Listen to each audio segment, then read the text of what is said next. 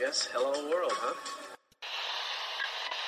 Think about uh, maybe the possibility of winning here uh, today. Had a few thoughts uh, for my friend Sevi, and uh, this one is for for him. You've won Masters Championships. Where does this rank in your list of achievements? Number one.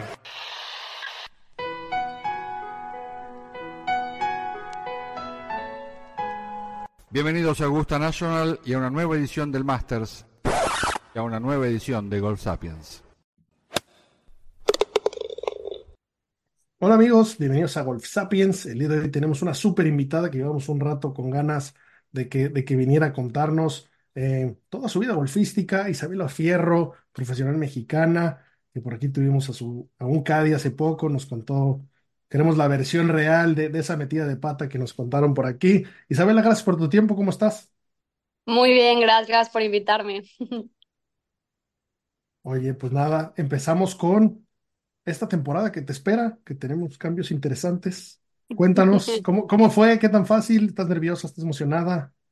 No, realmente me siento muy tranquila. Em, justo hace un par de, un par de meses me habían preguntado que si el año pasado eh, hubiera calificado yo al LPGA en Q School, que si hubiera estado lista yo te podía afirmar que a lo mejor no, eh, mentalmente, porque sí es un impacto muy grande. Eh, la verdad que Q School me dio la tarjeta de Epson Tour completa, pude tener una temporada full en el Epson Tour, eh, sabiendo cuál era mi calendario desde un principio.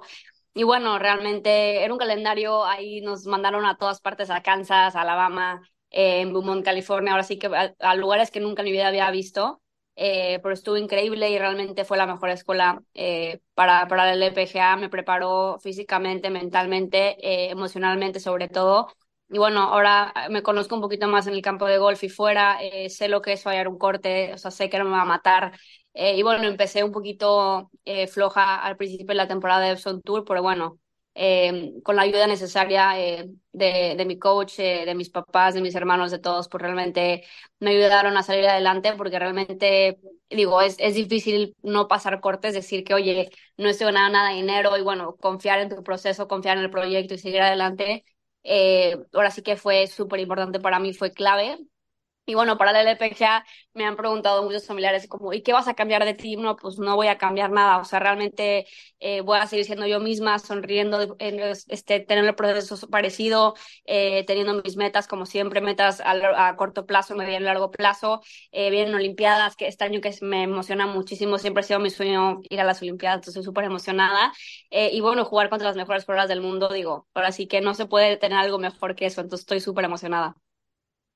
Oye, Isa, y antes, antes de que entremos a las preguntas, que aquí toda la gente tiene muchas preguntas, solo para que nos ayudes a dimensionar, los que no, los que no lo tienen muy claro, ¿cómo le hace una persona que juega bien golf, una mujer en este caso, para llegar al LPGA Tour? ¿Qué, qué camino recorriste? ¿Nos puedes, nos puedes llevar un poco de, de cómo funciona ese paso? Es un camino muy largo, pero sí. Eh, bueno, yo empecé a jugar golf desde que tenía cuatro años. Eh, yo te podría decir que algo súper importante es apoyo de los papás, incondicionalmente. Eso siempre empieza con eso. Obviamente, tener talento, pero igual el, el, el amor al deporte es muy importante, eh, porque es una mezcla muy, muy, muy bonita. Y bueno, realmente estar en torneos, competir eh, y tener como esa garra, que siempre digo que los mexicanos tenemos esa garra en los torneos de golf. Eh, a mí me pasó mucho que desde muy pequeña eh, competía alrededor del mundo y bueno, empezó el proceso de ahí. Eh, me entrenó Rafa Larcón, que fue el coach de Lorena Ochoa mucho tiempo, eh, y la verdad que no solamente me enseñó a mí, pero también a mi familia, cómo, cómo era el proceso, como de que, a ver, esto, esto va a pasar, la universidad va a pasar esto, todo esto, tranquilos, no, no se apaniquen, eh, pero bueno, eh, fue un proceso, me fui a la universidad, de ahí tuve cuatro años padrísimos, eh, y de ahí, pues ahora sí que yo me quería transferir para mi senior year en Oklahoma State, eh, porque realmente fue un, un, increíble lugar Oklahoma State, pero yo como persona y como mujer no me veía ahí para mi último año y me decidí transferir a Ole Miss. Eh, y bueno, la verdad que a lo último me dijeron que no se iban a revalidar las materias y no sé qué, fue un desastre y tomé la decisión eh, de hacerme pro. Eh, ahora sí que fue realmente como le decimos en inglés, como you flip a coin, o sea, realmente fue ir a Q School sin tener ningún tipo de estatus, eh, sabiendo como que cre creyendo más bien en el proceso que yo estaba haciendo, que me sentía bien. Eh, y bueno, realmente fui a Q School desde primera etapa, la viví con mi mamá cerca, con mi coach también me cayó. Eh, y bueno, realmente te lo puedo escribir una palabra, fue un maratón. Eh, un maratón porque son muchísimas jugadoras, 300 y pico jugadoras de Guaycorte, en el calor de California en agosto, o sea, de que muchísimo calor. realmente te testea todas las partes de tu juego, emocionalmente y físicamente no es tanto quien le sepa pegar la pelota de golf, sino quien aguante mentalmente, es un maratón. Y bueno, second stage, pasé de ahí, como que no, no es como que no lo había esperado, pero como que yo solita dije, bueno, pues lo que venga, que venga, y pues no hay nada que pueda hacer, realmente controlo lo que está en mí, no lo demás. Eh, y bueno, fue saliendo poco a poco, este, y bueno, pasó Q Series y, no quedé en ese top 45 para, para ganar la LPGA y yo estaba un poquito frustrada, decía, pero ¿por qué? como jugador obviamente tú deseas el, ganar, o sea, la competencia, yo siempre decía, qué padre ganar, obviamente me encantaría, y mi coach me acuerdo que me dijo, Isabela, qué bueno que no estás en la LPGA, y a ver, este voy lo voy a despedir, o sea, ¿qué le pasa? ¿Por qué me dice eso? O sea, ¿qué, qué, o sea, ¿qué manera? ¿Qué le pasa? y ya yo soy mucho de que a mí me, me, dicen que me como que me hierve la sangre, luego como que soy así, entonces pero unos días a que me calmara yo y me dijo, a ver, te dije esto porque realmente no estaba lista emocionalmente, yo te, o sea, me conocen en el aspecto golfístico, eh, y bueno, ¿quién mejor que mi coach para decirme esas cosas? Y pues lo tomé muy bien, la verdad que me llevo muy bien con él, me lo dijo súper honesto y dije, bueno, venga. Y bueno, nos preparamos para Epson Tour y, y, es un, realmente es un proceso muy largo. Eh, entra todo, entra lo mental, entra eh, el gimnasio, entra realmente el apoyo, el saber desconectarte de una ronda de golf buena y mala. Eh, es un poquito de todo y sobre todo tener guía de jugadores. Yo siempre desde pequeña fui una jugadora que nunca tuve miedo a preguntar a otros jugadores de golf mejores de los que estaban yo. Eh, mil preguntas, por ejemplo, yo a veces le preguntaba a Gaby López, a Lorena Ochoa, híjole, ha sido mi mentora eh, muy, muy bendecida por tenerla en mi carrera, este, pero bueno, siempre les preguntaba mil cosas de, oye, ¿cómo está esto y esto y esto? Entonces, realmente te puedo decir que desde que me hice pro, eh, me guiaron muy bien, juntas me, me ayudó muchísimo con el tema de, de planeación, de, de, apoyo, como el no sentirme sola cuando estaba en Epson Tour y bueno, fue la clave. Ahorita mencionabas tu coach, Isa, este, y el transfer ahí en, en college. ¿Tu coach sale de college? No, mi coach es de Chile. Eh, o sea, él es venezolano, pero lleva en Chile mucho tiempo. Ok. Sí. Platícanos un poco, sin salirnos de tu carrera amateur, aquí antes de grabar te platicábamos lo que es Augusta para nosotros y tú conoces Tierra Santa. Platícanos un, poco de, tu experiencia por ahí.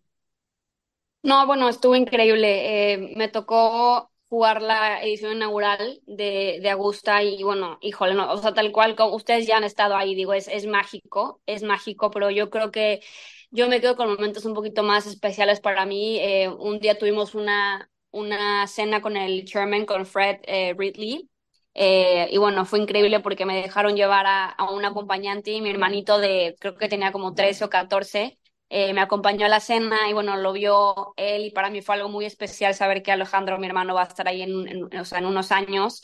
Eh, fue eso, el, el, llegar en la van y ver Magnolia Lane, o sea, todos los momentos tan chiquitos, la verdad que fue muy especial y bueno, el jugar el campo de golf, Claro que sí, yo realmente me acuerdo que en la ronda de práctica me iba, o sea, yo tenía un local caddy y le preguntaba, a ver, ¿dónde pegó Bubba Watson ese tiro? ¿Y dónde pegó Ty? Entonces ya realmente iba en mi juego, pero realmente iba en los árboles para ver y visualizar cómo eran los tiros y todo, y súper intrigada de todo.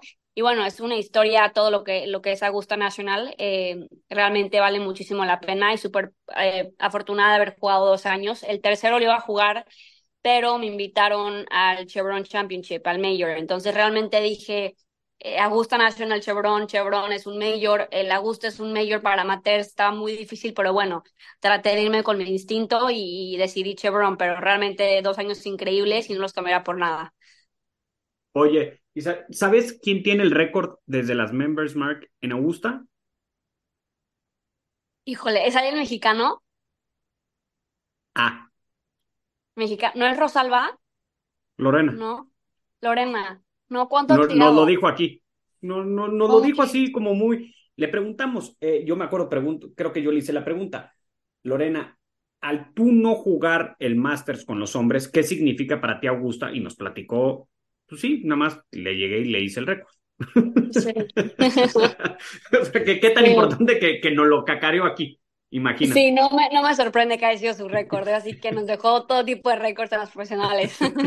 sí, les puso la vara alta, pero ahorita justo, eso era lo que te iba a preguntar antes, eh, ¿qué tanto te ha beneficiado juntas? ¿Qué, qué, qué, qué tanto te ayudan? ¿Qué, o sea, el tenerlas, o sea, ¿qué, qué acceso tienes tú con esas eh, leyendas? No, bueno, eh, ahora sí que es, eh, digo, grandísimo. Eh, bueno, el, tener Lorena como eje de todo, alguien que ya vivió todo lo que estamos viviendo, este, realmente ha sido indispensable en mi carrera y sobre todo lo que mucha gente no sabe es que Lorena me ha ayudado en temas de golf y de no golf también. O sea, como mujer creo que enfrentamos muchos obstáculos en nuestra carrera. Eh, y siendo de México también un poquito las puertas nos han abierto al full todavía, pero pues ahí vamos entre Lorena, Gaby, María y yo. Eh, futuras generaciones y bueno, juntas como que ahí lo dicen el nombre, o sea, no estás sola, tienes a alguien, estás bien acompañada y realmente tal cual lo pongo, o sea, textual. Tenemos un chat en WhatsApp, en el grupo, donde literalmente preguntas cualquier cosa que tenga que ver de golf y no golf, y en menos de cinco minutos alguien responde, ya tengo la respuesta, o si no tenemos, la buscamos, como que están muy muy al tanto de ayudarte y de, y de ver lo mejor de ti sin ningún tipo de interés, que realmente es algo muy, muy bonito. Eh, y bueno, eh, cada, cada año que tenemos el programa de juntas, me, va a tocar jugarlo este año otra vez, eh, súper emocionada y realmente ha sido un gran, gran apoyo eh, y me, me, ha ayudado a jugar tranquila al final en el campo. Oye, de, de, de, esos aprendizajes que mencionas de Doña Lorena, que como bien decía Santiago, tuvimos el honor de tenerla por aquí y, y el máximo honor fue poderle decir de frente lo que le admiramos, lo que le agradecemos, dónde, dónde puso nuestra bandera. Pero bueno, dices que que ayuda dentro y fuera del campo. La verdad es que en el campo es, indiscutible su talento, pero, pero es bien interesante conocer a esa persona que, que, llegó a eso, cómo se comporta un humano que piensa así fuera de eso, ¿no? Eh, ¿qué, qué, qué, son de las cosas más relevantes que has aprendido, no solo de ella, sino también de, de pues, la carrera que elegiste, de, de, cómo, de cómo actuar afuera, de qué hacer afuera? ¿Qué, qué es de los aprendizajes que más te has llevado? Bueno, primero que nada, algo que no solamente ella me lo, me lo ha dicho, pero lo demostró toda su vida y lo sigue demostrando es la humildad.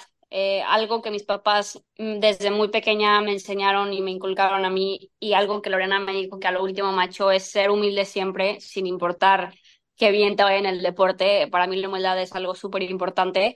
Eh, y bueno, es algo que Lorena siempre lo hizo. O sea, nunca te, puso una cara fea, siempre te sonreía, te ubicaba, te, o sea, como que siempre Lorena tenía ese tipo de personalidad que te sentías como querida. Entonces, realmente eso es algo que admiro muchísimo y siempre lo voy a admirar. Y bueno, cuando me daba consejos fuera del campo de golf, pues obviamente a mí, al principio cuando empecé, a ver cortes en Epson, pues sí me dio un poquito lata y como que, mm, quieras o no, como deportista, eh, esperas algo y como que no es eso que estás, estás esperando. Y bueno, me, me, me vino un poquito abajo y Lorena pues me decía, es que es parte de, o sea, el ganar y fallar cortes es parte del proceso y lo, la, me pegó tanto porque lo dice con una naturalidad y con una sencillez que de verdad dices, es que, es que no hay de otra, o sea, así es, o sea, ella lo vivió, ¿por qué no, no escuchar a eso? Y bueno, realmente eh, a lo último, pues sí, o sea, yo le escucho, le pregunto y tenemos muy buena comunicación. Oye, ¿y tú? Eh, esta pregunta se la hicimos ella y me interesa saber, saber tu respuesta. Imagínate que mañana tienes dos hijas, son gemelas y quieres que sean grandes golfistas porque tomas el golf.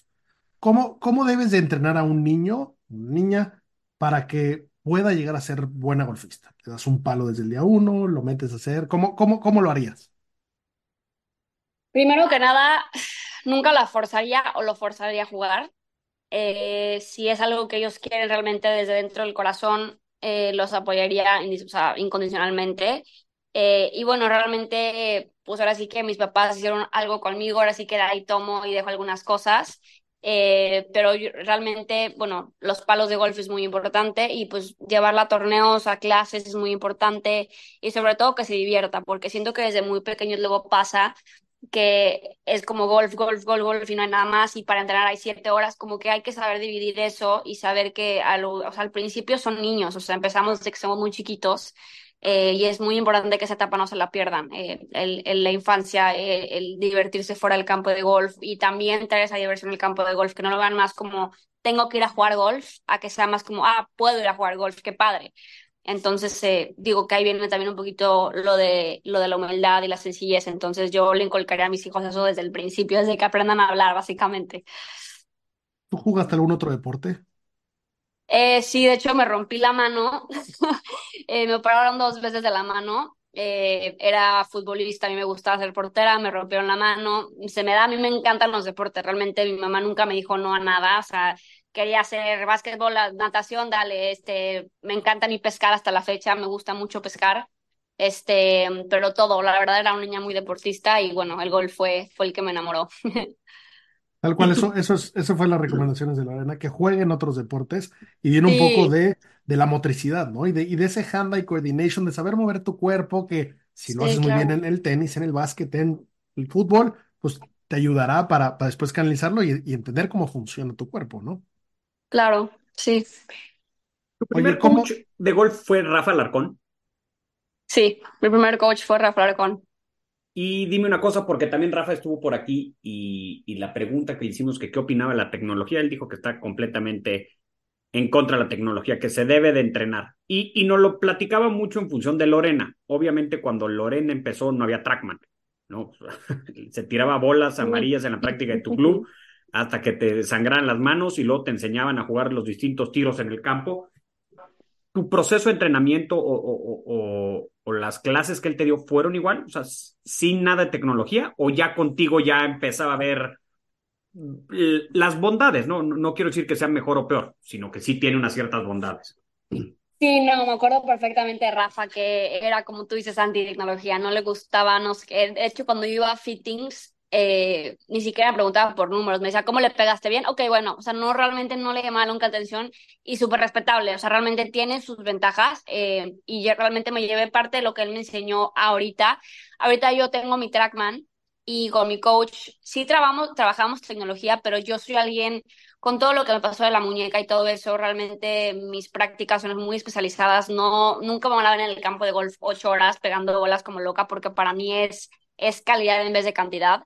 Y con el tema de técnica, realmente, como mi coach está en Chile, cuando tienes el Trackman, por ejemplo, decimos a la semana practicamos con Trackman, no sé, técnicamente dos veces a la semana y de ahí dos veces a la semana hacemos control de distancia. Entonces, realmente, sin que esté mi coach ahí, yo solita lo voy a hacer y, por ejemplo, pego una bola y quiere que pegue 53 yardas el trackman. Bueno, antes de que me, me le, le, pego, antes de que me dice si le pegué 53 de aire, yo solita veo, ok, esa le pego un poquito más largo, o sea, como que yo de ojo me sigo entrenando y no me hago floja con el trackman de decir, ah, bueno, a ver cuánto me dio. No, porque bueno, es muy importante seguir entrenando la cabeza y los ojos, eh, y para mí eso es muy importante. O sea, luego me voy al campo de golf y no uso rangefinder y digo, a ver, de aquí tengo 104, de aquí tengo 96, o sea, me gusta mucho todo el tema de feeling. Eh, y yo en mi, en mi técnica realmente, para la gente que me conoce sabe que soy cero técnica, o sea, yo en el campo puedo empezar a fallar a la derecha, si yo soy jugadora de draw y estoy pegando fade, pues no voy a batallar ese fade, sale ese fade y ese fade lo amo y lo quiero 18 hoyos y hasta que y ya cuando acabe de jugar me voy a la, a la, práctica y trato de ver qué está pasando y se acabó. O sea, realmente nunca peleo con los tiros, eh, me adapto muy bien a las situaciones y me encanta jugar bajo presión. Entonces, realmente es una, es una, es una parte de saber jugar con la tecnología, pero también tener tus instintos, que eso es muy importante, algo que college te ayuda mucho a, a eh, ahora sí que a a trabajar en ese sentido eh, y sobre todo te ayuda como a saber más de ti en ese sentido, a cómo trabajar bajo presión y, y no depender de la tecnología también para hacer toda tu práctica. Perdón, Díaz, te interrumpí en la anterior. No, no, no pasa nada. Eh, muy interesante por, por dónde fueron. Oye, ¿y cómo, cómo se ve? Ahorita que hablamos de la tecnología, veo que traes un Whoop en, en, en la muñeca. Eh, yo lo Sí. traje un buen rato, como que me obsesioné, pero tuve que quitar un rato porque estaba, no. estaba enfermo de, de me data, pero veo, Ah, no, bueno. veo, veo que lo sigues. ¿Cómo, cómo se ve uno de tus entrenamientos y qué tan seguido te despiertas en el rojo por ahí una noche de amigas o algo así? Que, que esas, ¿cómo, cómo pasa factura mental? Eh, tener dos amigos, tomarte una copa de vino y ya amanecer en rojo. Sí, para mí, fíjense que nunca me llamó la atención. O sea, yo la verdad respeto mucho. Mi hermana, por ejemplo, es muy amiguera, es súper social. Yo también, la verdad me hubiera gustado ser como mi hermana en el sentido. Yo soy social y amiguera, pero soy más como que en mi burbujita. O sea, realmente a mí, por ejemplo, desde pequeña nunca me gustó tomar. Yo creo que en cinco años he tomado una vez o dos veces, o sea, realmente no me encanta tomar tanto. Ahorita ya más social me pido de que un carajillo, o sea, cosas así, pero, pero no, la fiesta nunca realmente me llamó la atención. En college la batallé un poco porque todos mis teammates y, atletas, pues era su manera de liberar, como vamos de fiesta, yo no, pues no.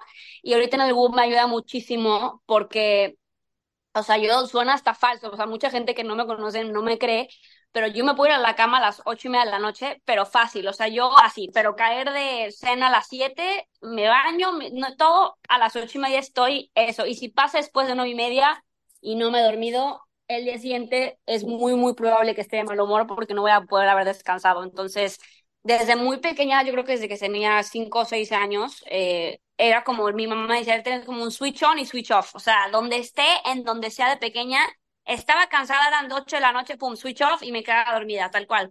Y ahorita pues diciendo la, la misma, eh, lo mismo. O sea, para mí él me levantó todos los días, yo creo que antes de las seis y media de la mañana, todos los días.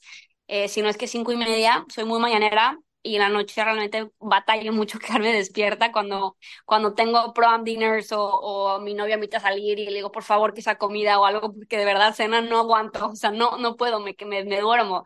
Y yo creo que el, el boom me ayuda mucho con eso. Cuando estoy en rojo, principalmente es cuando no me hidraté lo suficiente o a lo mejor en la noche tuve un poquito de insomnia o comí algo pesado que mi estómago sigue haciendo digestión y no me, no me ayuda a totalmente quedarme dormida este fue eso, o también podría ser eh, cuando estoy en jet lag, cuando estoy viajando en el avión, eso siempre te puedo asegurar que voy a estar en rojo, eh, porque realmente es un desgaste mucho, o sea, el, el, viajar, el cambio de horario y todo eso. Y bueno, el boom me ayuda como a reiterar toda esa, toda esa información. ¿Contestas el cuestionario todos los días? Bueno, ¿lo, lo llenas? Eh, a veces sí, a veces no. Si hay algo que, que salió, que como que sobresalió, sí, si no, no. Y también otro dato a mí muy importante que la verdad me ayudó muchísimo es el tema de la, de la frecuencia cardíaca. Por ejemplo, eh, cuando empecé a fallar cortes en Epson, yo lo tenía y como que me intrigaba. Dices, es que qué raro porque en el campo, o sea, siento nervios como cualquier jugadora. O sea, el día que no tenga nervios no voy a jugar golf el resto de vida. Me gusta sentir nervios, pero ¿por qué no lo puedo transferir tan rápido a como adrenalina? Entonces me fui después de mi ronda a ver el Whoop y digo, a ver, me puse a ver los datos y está muy padre porque te pone, por ejemplo, eh, tú pones, tienes que hacer un poquito de memoria, pero sí, a ver, si mi ronda fue de 4 horas 20, eh, a la hora que, por ejemplo, no sé, estaba en el odio, yo qué sé, 6, 7, eh, dice que tu ritmo cardíaco estaba súper elevado. A ver qué pasó. No, pues tenía un pot de 6 pies para Verdi a lo mejor y veo a ver qué pudo haber pasado en mi cabeza en ese pot que, mi, que estaba así, porque en los demás pots de seis pies no estaba así mi cabeza. Entonces, un poquito más, o sea, eso es lo, lo más técnico y analítica que yo me puedo poner, realmente no, no va de más, pero es lo que me ayuda mucho el WUP realmente cuando eh, tuve una ronda buena de, no sé, tiré 66, bogey free, digo, a ver, ¿qué, qué, qué sensaciones tuve, qué pensamientos tuve, voy al WUP, veo mis, mis, mis datos y digo, a ver, ¿qué pude haber hecho que me ayudó y qué hice? Entonces, pues me ayuda mucho como, como a, a apoyarme un poquito de eso. La verdad es que está bien interesante eso. Me acuerdo que en Sí. las Olimpiadas pasadas en Tokio eh, salió un artículo de, de Whoop y luego de repente escucho el podcast de, del, del founder que nada más que ha entrevistado a gente interesante, pero bueno, eh, Nelly Corda cuando tenía el pot para ganar, su frecuencia cardíaca era X, cuando le estaban poniendo la medalla de oro y su himno estaba totalmente duplicado, ¿no? Entonces, ¿en qué momento Sí. pasó algo? Está bien interesante cómo puedes ver eso. Eh, ¿Cómo, cómo, cómo se ve un día de entrenamiento tuyo? ¿Despiertas cinco y media, seis y media, sí. gimnasio, bolas? Llévanos por esa rutina que tienes. Sí, por ejemplo, ahorita hace un par de días estuve en Puntamita. eh, cuando se fue mi familia, eh, bueno, realmente me levanté, no me levantaba tan temprano, me levantaba como a las 6:45 máximo a las 7. De ahí eh, me iba al gimnasio de normalmente como de siete y media a ocho y media. Regresaba, desayunaba eh, y de ahí me iba a jugar nueve hoyos. Re- acababa y practicaba más o menos, híjole, como de 11 a 2, 3 de la tarde más o menos. Y de ahí pues ya acababa y me iba a la playa un ratito. Pero realmente a mí me gusta mucho dividir mi práctica en secciones. No me gusta quedarme en el campo de golf siete horas, porque para mí, digo, la verdad es que me gusta poder este, desconectar un poquito. Entonces me gusta hacerlo mucho en la mañana, dos, tres horitas, me voy a comer, regresar otra vez. O luego me gusta jugar mucho en el campo de golf. Me gusta ir al campo y testearme en muchos sentidos. Eh, y el gimnasio para mí es un sí o sí. Me encanta, la verdad. Eh, le invierto mucho tiempo en el gimnasio y pues tratar de comer lo mejor que pueda también. Oye, te voy a hacer, si me lo permites, la misma pregunta que le hice a Lorena. ¿Qué practicas más? ¿Los tiros que te salen bien o los que fallas más a menudo? Cuando practico fuera del campo de golf, eh, practico, yo creo que más bien te puedo decir, hago drills que me hacen sentir incómoda. O sea, por ejemplo, si tengo una, se llaman, se llaman drills invasivos. O sea, más que nada, por ejemplo, pongo una varilla en cierto, en cierto ángulo que sé que si estoy haciendo el swing mal, le voy a pegar a la varilla. Entonces realmente me saca como de mi juego y digo, híjole, bueno, eso. Entonces realmente hago ejercicios que me sacan un poquito de, de esa zona de confort. Y luego en el campo de golf, estoy en torneos, eh, que estoy conociendo el campo y todo, eh, me gusta irme muchísimo alrededor de green al lugar donde es imposible caer. Donde digas, es que una bandera corta, el rough ahí no, no nadie va a caer. Bueno, ahí me voy yo a chipear. ¿Por qué? Porque yo sé pegar tiros de fairway, sé pegar tiros de trampa, sé pegar tiros de, de, de, 100 yardas, pero realmente alrededor de green es lo, lo, que más importa. Entonces te podría decir que a lo mejor le invierto un poquito más en, en potear, en chipear. Oye, Isa, y nos desviamos un poco, vamos a regresar al, al Epson. Platícanos un poco de tus últimos cinco torneos, empezando por quién estuvo en tu bolsa. bueno, pues mi mamá eh, me tocó tener en, el Epson a dos Caddies, mi mamá fue la tercera, eh, como le dicen en, Epson Tour, el Golden Caddy le llamaban. Este, pero bueno, despedí a mi, a, a mi Caddy, que fue la verdad un tipazo, pero bueno, las cosas luego pasan por algo, eh, no me sentía tan cómoda yo eh, en el campo de golf, yo soy alguien que tengo muchísima como chispa en el campo de golf y necesito a alguien que me sepa calmar, pero que no me, no me apague. Y bueno, me acuerdo que en un torneo X le dije a mi, a, a mi calle, bueno, pues ya se acabó, y me dice, pero ¿cómo? Entonces, la verdad fue algo muy difícil yo como alguien de 22 años, porque nadie te prepara para esas pláticas tan fuertes eh, que vas a tener con alguien, o sea, no te enseñan eso en la preparatoria o en la universidad, o sea, la vida te va enseñando eso con lecciones y con, con momentos, y bueno, y me acuerdo que mi mamá antes de que empezara mi temporada me dijo, de verdad, cuando me necesites, aquí voy a estar.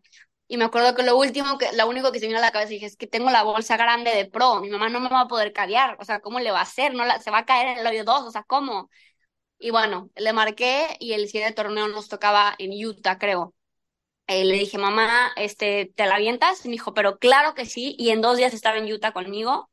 Este, y, y hicimos tan bueno, o sea, mi mamá ha cadeado antes en British Amateur, eh, en, en, en, el Women's Am, o sea, me ha cadeado en varios torneos, la verdad. Entonces, no me preocupaba en ese sentido, pero me preocupaba ya que realmente, de diferencia amateur a pro, pues en pro estás jugando por dinero. Entonces, realmente es algo un poquito, un factor X que está metiéndole en la ecuación. Y mi mamá, pues realmente me acuerdo bueno, jugamos muy constante en el torneo de Alabama que gané, en el Tuscaloosa que, que gané. Este, me acuerdo que estábamos en el 17 y yo y una jugadora estábamos ahí, de que estábamos a ver quién se gana entre los dos.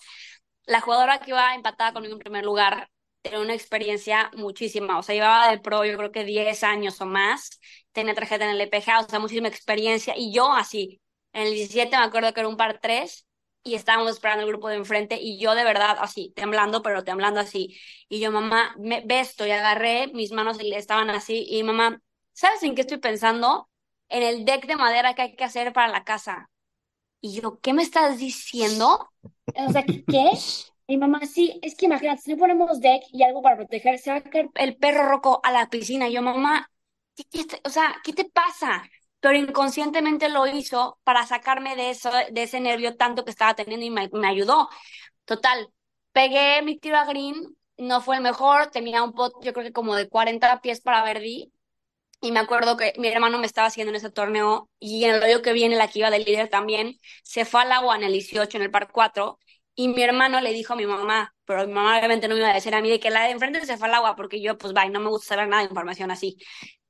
Entonces mi mamá ya sabía y mi mamá tenía, tenía dos lentes y no me estaba llorando ya desde ahí. O sea, yo no lo veía, pero pues me dijo después. Y, y ya nada, del nada, pues estaba viendo mi caída y me nació decirle, ma, este pot va para ti. Y mamá, bueno, se puso a llorar más. Metí el pot, o celebré, tengo una foto muy bonita que estaba celebrando el pot, me salió el vamos, venga, yo creo que se me salió todo el oxígeno de mis pulmones, todo, porque híjole, o sea, padrísimo. Fuimos al 18 y efectivamente se había dado el agua a la línea de enfrente y había hecho creo que 6 o 7. Entonces realmente dije, e-, era un hoyo muy complicado el 18, eh, pegué un buen driver y de ahí dije, pues ponle en green y ya. Y, y tiré un tiré muy buen tiro y me acuerdo que estábamos esperando eh, y le dije a mi mamá, pues es que me he preparado para eso toda mi vida, o sea, tener una victoria profesional, pues contigo en la bolsa, y mi mamá, pues venga, disfrútalo. Y realmente fue una caminata que jamás se me va a olvidar, eh, porque realmente, pues venir de, de, venir de fallar cortes, a no tener Caddy, a, a, a, realmente estás a punto de acabar la temporada, como que no sabías qué estaba pasando. Y bueno, metí el pot y fue un alivio y una, una satisfacción muy padre. Y realmente, pues hicimos muy buena mancuerna mi mamá y yo, o sea, realmente fue fue un proceso de varias semanas y una rutina, porque el estar en rutina y en proceso al último te sentir, el, en, al menos conmigo, te hace estar en como un estado de zen, como de, de estar en calma, que a lo último para mí el estar en calma me ayuda a, jugar mejor y me divierto más y, disfruto más lo que estoy haciendo. Entonces realmente mi mamá me ayudó como a, a bajar esos niveles de cortisol y ponerte un poquito más en orden y bueno, todo se fue dando poco a poco pues vaya que sirve no solo por la victoria, tres top tres, dos top cinco, dos top tens, en cinco torneos, cinco top tens con tu mamá, no son cualquier cosita. Sí, Le deben de, de estar hecho, lloviendo no, las me- ofertas de trabajo. me- justamente, o sea, de, de hecho, me hablaron dos niñas del LPGA o tres y me dijeron, oye, tu mamá, ¿quién le va a ayudar el año que viene? Y yo, pero a nadie, si la ayuda a alguien es a mí, ¿no? Pero sí, sí. ¿Y qué sigue en esa relación, este, Cadi golfista? Eh, la verdad que, eh, bueno, realmente a mí me encantaría tener en la bolsa, pero siento que es momento de ella y de mis papás y mi familia en general que disfruten esta etapa, que es la LPGA. Y eh, bueno, los campos de LPGA pues son un poquito más difíciles en, en su modo. Y para mí fue, fue muy importante tener a alguien un poquito más preparado conozca los campos de golf, alguien que mache con mi personalidad. Realmente el proceso de encontrar un CAI, la gente no sabe, pero es muy complicado eh, porque como mujer, pues tenemos nuestras tendencias, somos un poquito piquis, que esto y lo otro, lo emocional, y bueno, siendo mexicana, multiplícalo por tres. Entonces, este, fue difícil encontrar un caddy, pero ya encontré un, un caddy bastante bueno, eh, y bueno, eh, con mi mamá pues me va a acompañar yo creo que la mayoría de los torneos, entre mi mamá, mi hermana y mi papá, digo, mi hermano me encantaría por estar en la universidad, pero entre ellos tres se van a estar rifando y pues me van a acompañar a mis torneos porque realmente te puedo decir que el viajar sola no me, no me encanta, eh, se puede volver muy solitario, entonces mi mamá pues va a estar ahí conmigo también. Oye, y platícanos, digo, ya entrando al tema de tu mamá. ¿Tu mamá es golfista? O sea, es jugadora. Sí, sí, tiene, creo que es, tiene siete de handicap, creo. Ah, no, es buena. Sí, sí es buena, sí es buena. Ok, ¿y qué tanto, además de la parte emocional y de seguirte y de sacártelo del deck de madera y esas cosas, qué tanto confiabas en ella en, oye mamá, esta distancia le pego, cómo ves el viento, qué tanto me afecta? O sea, ¿qué, eh, en la parte técnica, ¿qué tanto te apoyaba? Mi mamá, la verdad que, para ser honesto, leyendo caes, mi mamá no es mala, es malísima leyendo mi mamá. De verdad, o sea, una loma así y mamá dice, te va a la derecha, yo, mamá, la loma está ahí, imposible, o sea, imposible. Entonces en las calles mamá ya sabía que su trabajo era limpiarme la bola, sonreírme y padrás, ya, yo leía mis calles, pero lo que sí era muy buena mi mamá era para leer el viento, de verdad. Yo creo que ningún caddy en la historia va a ser tan bueno. O sea, yo decía, mamá, es que veo el viento un poquito cruce y me dice, está en contra. Le pegaba y evidentemente está en contra. Entonces, realmente, o sea, se sacó 10 de 10 en eso. Eh, y bueno, me ayudaba mucho a, como dije antes, en la rutina, o sea, el caminar, cuando yo estaba un poquito acelerada, pero cuando estoy ansiosa empiezo a acelerar un poquito más, entonces a lo mejor ella, eh, el tempo caminando lo bajaba un poquito más y yo la seguía, entonces como que yo caminaba un poquito más lento, eh, cuando a veces, bueno, me daba de comer los snacks cada dos hoyos, me decía, come, y si no quería comer, pues es mi mamá, y mi mamá no dices que no, entonces come, y come, y come, entonces como que era mantener la energía bien, entonces me ayudó en ese sentido, eh, y en el tema golfísico, realmente, en las yardas, pues realmente, o sea, no me ayudó porque ella nunca me va a decir, agarra este palo, toma esto, o sea, realmente ella confiaba en lo que estoy haciendo. Yo te puedo decir que me, que me daba seguridad en tomar la, la, la decisión que iba a tomar y bueno, estaba súper segura de, de hacer el tiro que iba a hacer en ese momento. Sí, porque me imagino que si tú estabas nerviosa, tu mamá de veras estaba más nerviosa. Tú te has preparado toda la vida para llegar a ese momento y tu mamá no sé, tú nunca se preparó para llevar ese momento y de repente te toca estar con tu hija con la bolsa al hombro y sabiendo que la de adelante se fue, le digo, no le digo, porque por un lado soy Caddy, pero por el otro lado soy mamá, ¿no? O sea, Sí, como pero que el dividirlo sí, está... sí, sí, sí, pero mi mamá siempre ha sido una persona que, o sea, la admiro mucho porque no importa qué tan caos esté afuera, o sea, fuera de, de Rose en el campo de golf, la ves siempre de la misma manera, o sea, de la cara, siempre la ves sonriendo, siempre la ves con buena actitud, realmente nunca te podrías dar cuenta, incluso alguien de su familia, que está tensa. O sea, de verdad, yo creo que por eso me ayudó mucho, porque en momentos que yo estaba muy tensa y no dudo que ella también estaba, digo, es ser humano, es mi mamá, siente, ella logró, ahora sí que mantener la mejor actitud posible para mí y me ayudó en ese sentido. Entonces yo la volteé a ver y pues me reflejaba pues sensación de tranquilidad y pues dije, bueno, pues estamos bien, no pasa nada. Pero en ningún momento me dijo, vamos ganando, en ningún, o sea, nunca me, porque es muy fácil luego ver en la gente, en la, en la cara, yo me fijo mucho en, en, la- en las facciones, ver cuando alguien está tenso, cómo, cómo la mandíbula la hacen para arriba, todo eso. Mi mamá era muy, muy, muy neutra, entonces realmente muchísimo. Oye, Isa, y además, bueno, ya vemos que Nike pues, a- algo de ropa te da. ¿Qué bastones usas? Uso Callaway eh, de todo excepto los wedges. Tengo los Vokey, los Titleist y Bettinardi de Poto. Ok, qué padre.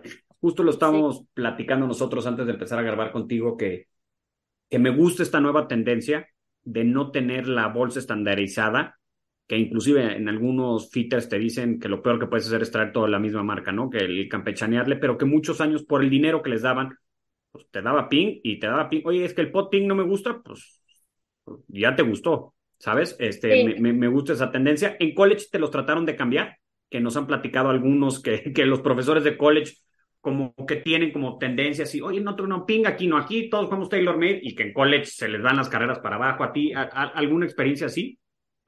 Eh, realmente, bueno, mi, mi universidad era de ping. eh, nunca me hicieron jugar el bastón. Realmente vinieron a hacer el fitting de ping, pero yo era mucho, yo estuve con TaylorMade mucho tiempo y jugaba bola TaylorMade. Lo único que sí cambié, que la universidad nunca me dijo como cámbiala, pero me recomendaron hacerme un, un test, un fitting de bola, fue a Titleist. Y sí una diferencia, o sea, abismal, muchísima diferencia en una bola y la otra. Eh, y bueno, acabé cayendo la pelota de golf y bueno, con los palos sí, como dices, o sea, realmente ahorita pasa mucho que eh, no sé, llega PXG y dice, bueno, te voy a pagar X cantidad de dinero para que uses la bolsa completa, pero realmente si te pones a pensar, aunque tengas tu frutti de un poquito de todo, si eso te hace ganar dinero, o sea, vas a ganar más de lo que están ofreciendo o sea, en el deal de bastones. Realmente, yo siempre he dicho que lo más importante es la bola, los zapatos y los palos. O sea, esos son los tres que más atención hay que ponerle cuando estás profesional y cuando estás ¿En ese orden? Sí, o sea, en el orden, cuando te lo ponga, en el orden sería, sería este palos, bola y zapatos. Ok, ok, Sí. ok. Sí, porque te digo, había muchos de estos deals que inclusive, por ejemplo, en el tiempo que Adidas y TaylorMade eran pues empresas hermanas, era todo el deal. Y puede ser que los palos me queden perfecto, pero los spikes se me salgan o me saquen moretones o me, o, o me, o me parezcan pesados y, y le estoy dando una ventaja a mi rival, ¿no? Claro, claro, sí, sí, sí. Y tú, tú sí fuiste jugador de Callaway de toda la vida, No, de, de TaylorMade. de Taylor. Realmente he ido transicionando poco a poquito con Callaway. Empecé cambiando las maderas y el driver, eso fue lo primero que cambié, lo tuve un tiempo y de ahí cambié los híbridos y ahorita hace un par de, bueno, hace como un mes y medio me llegaron los palos y estoy fascinada. Eh, y los wedges Stylist los cambié porque me, justamente Abraham Manser me dijo que estaba perdiendo golpes si no tenía los wedges Vokey. Yo tenía, eh, no tenía TaylorMade y la verdad es que no es como que no sabía chipear, pero digo, no se me daba al 100%. Y una vez que cambié los Vokey de verdad, con la ayuda de mi coach y los wedges, realmente eh, se me facilitó muchísimo más, eh, siento más el impacto y entiendo un poquito más todo ese sentido. Entonces realmente eh, me cambiaron los wedges Vokey en el torneo de Chevron el año pasado. Un señor que se llama Aaron Gerald, que se encarga de hacer todo ese fitting para jugadores del PGA Tour y el LPGA, estaba ahí y le dije, mira, tengo este problema con mis wedges, me estoy enterrando mucho, no, el bounce, no sé qué, me dijo, dame media hora y te voy a traer un set y, y los pruebas. No, bueno, o sea, yo babiaba de lo bien que, o sea, de verdad, una diferencia increíble y estaba haciendo el mismo swing, o sea, pero con wedges realmente eso es para mí. Entonces, pues eso, y el pot Bettinardi con el tiempo igual lo cambié y pues, super pot. Con el pot Bettinardi aquí a Pablo lo, lo, lo vas a hacer babear. Es de, de los pocos que lo veo, siempre defendió mucho a su Betty. ¿Cómo se llamaba tu Betty Nardi? ¿Cuál era el apodo? Sí, Betty, aparte tenía un modelo bien exótico, uno- unos de Hogan que salieron, pero bueno, fui fan mucho tiempo de Bettinardi, que Bettinardi, Sí. para los que no saben, empezó maquilando la Scotty Cameron y luego ya se hizo su propia marca y, y, y hay jugadores que son fieles jugadores de su Bettinardi, como Kuchar, que ahora trae el Armlock del lado derecho, muy exótico, eh, por ahí Fitzpatrick también lo trajo un rato, no sé si todavía lo trae, me, me, me gusta que use ese, y bueno, y Vouki, pues casi el 60% del PGA Tour usa Vouki, será por algo, eh, Sí. así que bien, y bueno, y Anser hasta hace muy poco tenía unos Artisan que, que por ahí hacía, que hacen en Austin, ahí muy, muy, muy de medida, pero bueno, eh, somos muy fans aquí de las armas, como puedes ver, nos metemos mucho y le dedicamos mucho a, a analizarlos y a verlos. Y oye, dime, ¿cuál es tu fuerte en el juego y cuál es tu debilidad? Mi fuerte en el juego yo creo que es jugar bajo, bajo presión. Eh, y si estoy jugando, por ejemplo, no empecé tan bien, el recuperarme. Soy muy buena recuperándome eh, y como que salir adelante muy rápido. Eh, yo creo que mi debilidad podría ser que a veces le meto mucho sentimiento a los golpes en vez de salir adelante y, y move on. Ok, bueno, pues está bien, eso puede ser parte de, de la nacionalidad. Por aquí tuvimos a, Sí. a- al Cadi, a, a Álvaro, que fue Cadi de, de Gaby y ahora es Cadi de Carlota. Y, y bueno, Sí. nos, nos comentaba lo, lo diferente que puede ser una mexicana de una española del norte, eh, que bueno, es, es, es parte de ese fuego en la sangre, ¿no? Eh, oye, y de, y de bajo presión, el, el, el momento para, para, para ganar el primer Major, ¿qué prefieres tener en la mano? ¿Un drive, un pot, uno de estos hermosos Vokies nuevos? ¿Cuál, cuál es el palo que más confianza te da en la mano? El pot. Muy bien, buen arma para tener de consentida. Sí, no, Sí. bueno, ¿qué, qué pasa? A mí me encantaría estar en ese selecto club. Cómprate un Betty. He intentado por todos lados y yo creo que está, el, el chip está, está dañado y ya está viejo y ya no, ya no los hacen. Oye, y- Isa, vi- y- vimos por ahí un, un match, este, tú y Pepe López contra Abraham y tu hermano.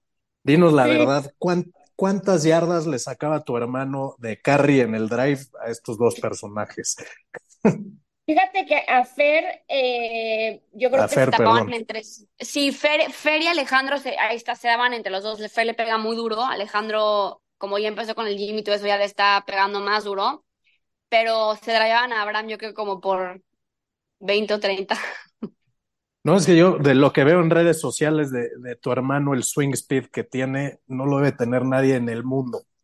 Sí, sí, no, es un, la verdad que ha mejorado muchísimo mi hermano. De hecho, ahorita lo vimos, está jugando un torneo aquí en, en, en casa y justo lo vimos, o sea, empezó dos, tres, empezó, creo que empezó par y luego doble en un par cinco y yo, bueno, no pasa nada, hermano, pues sí, y cerró con siete verdes al hilo, así Ah, nada más. Na- también O me da sea, una sí, paz. como si fuera, sí, como si También mi chip que, no da para eso.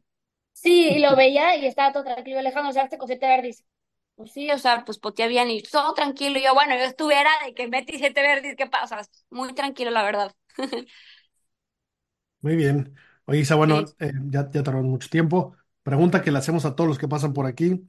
¿Cuál ha sido el mejor tiro de tu vida? Puede ser trascendente o puede ser con tu familia. O sea, el mejor tiro, el que Puede dices, ser por la este sí, dificultad o por el momento, porque igual estabas a punto de construir un deck en tu jardín, o porque con ese, o la metiste de 500 yardas, ¿no? Que puede, puede ser un poco lo que sea. A ver, híjole. Mi mejor tiro.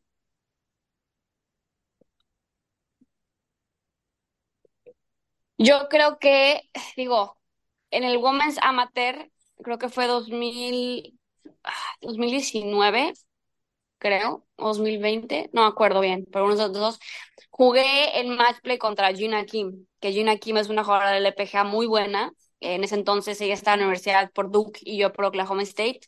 Y me acuerdo que nos fuimos hoyos extras y ella había hecho dos pots y yo tenía un pot larguísimo para ganar el hoyo y ya pues, acabar el match y lo metí. De hecho, lo tengo publicado en mi Instagram, de hecho, el pot que metí, este, o el segundo pot, algo así, y mi mamá pues estaba cayéndome también. Y bueno, fue la celebración y el abrazo y el grito y todo. Y bueno, yo creo que ese puede ser, ese y el Alabama, esos dos. Sí, sí, si ya nos dijo 10 que su fuerte es el pot, obviamente iba a ser un pot. sea, no, no, no, no había mucho para pa dónde hacerse, ¿no?